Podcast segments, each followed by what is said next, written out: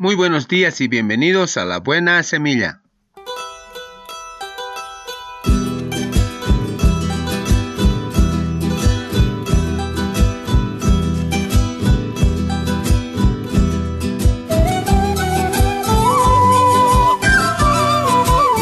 Hola, hola, ¿qué tal? ¿Cómo están? Les saludo con la paz de nuestro amado Señor Jesucristo. Un cordial saludo a todos mis amados hermanos en Cristo Jesús, a toda la iglesia en general. Así también a mi amada familia allá donde se encuentre, mil bendiciones.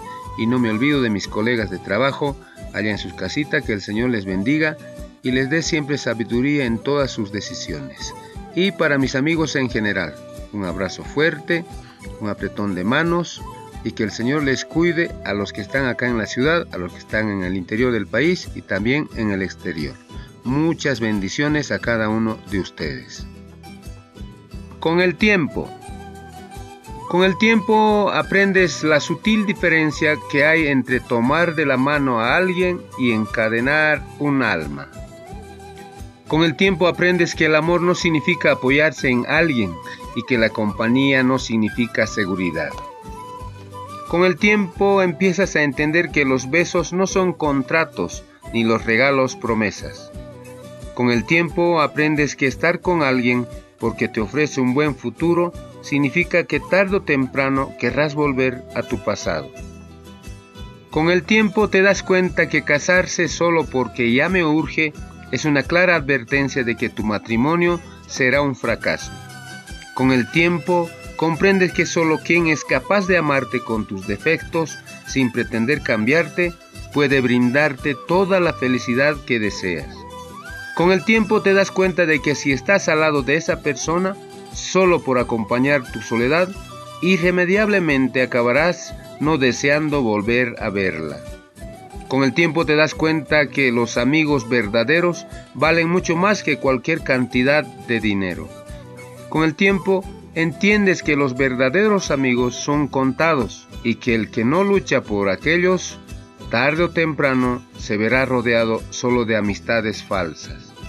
Con el tiempo aprendes que las palabras dichas en un momento de ira pueden seguir lastimando a quien heriste durante toda la vida. Con el tiempo aprendes a disculpar, cualquiera lo hace, pero perdonar es solo de almas grandes. Con el tiempo comprendes que si has herido a un amigo duramente, muy probablemente la amistad jamás volverá a ser igual. Con el tiempo te das cuenta que aunque seas feliz con tus amigos, algún día llorarás por aquellos que dejaste ir. Con el tiempo te das cuenta de que cada experiencia vivida con cada persona es irrepetible. Con el tiempo te das cuenta de que el que humilla o desprecia a un ser humano, tarde o temprano sufrirá las mismas humillaciones o desprecios multiplicados al cuadrado. Con el tiempo aprendes a construir todos tus caminos en el hoy, porque el terreno del mañana es demasiado incierto para hacer planes. Con el tiempo comprendes que apresurar las cosas o forzarlas a que pasen ocasionará que al final no sean como esperabas. Con el tiempo te das cuenta de que en realidad lo mejor no era el futuro, sino el momento que estabas viviendo justo en ese instante. Con el tiempo verás que aunque seas feliz con los que están a tu lado, añorarás terriblemente a los que ayer estaban contigo y ahora se han marchado. Con el tiempo aprenderás que intentar perdonar o pedir perdón, decir que amas, decir que extrañas, decir que necesitas, decir que quieres ser amigo ante una tumba, ya no tiene ningún sentido. Pero desafortunadamente, esto es solo lo que entendemos con el tiempo. Palabra de Dios. Amén. Muy bien, comenzamos con nuestra buena semilla. Hoy es día martes 6 de octubre del 2020. La porción de la palabra se encuentra en el libro de Eclesiastés capítulo 1 versículo 13. Dice la palabra del Señor y leo.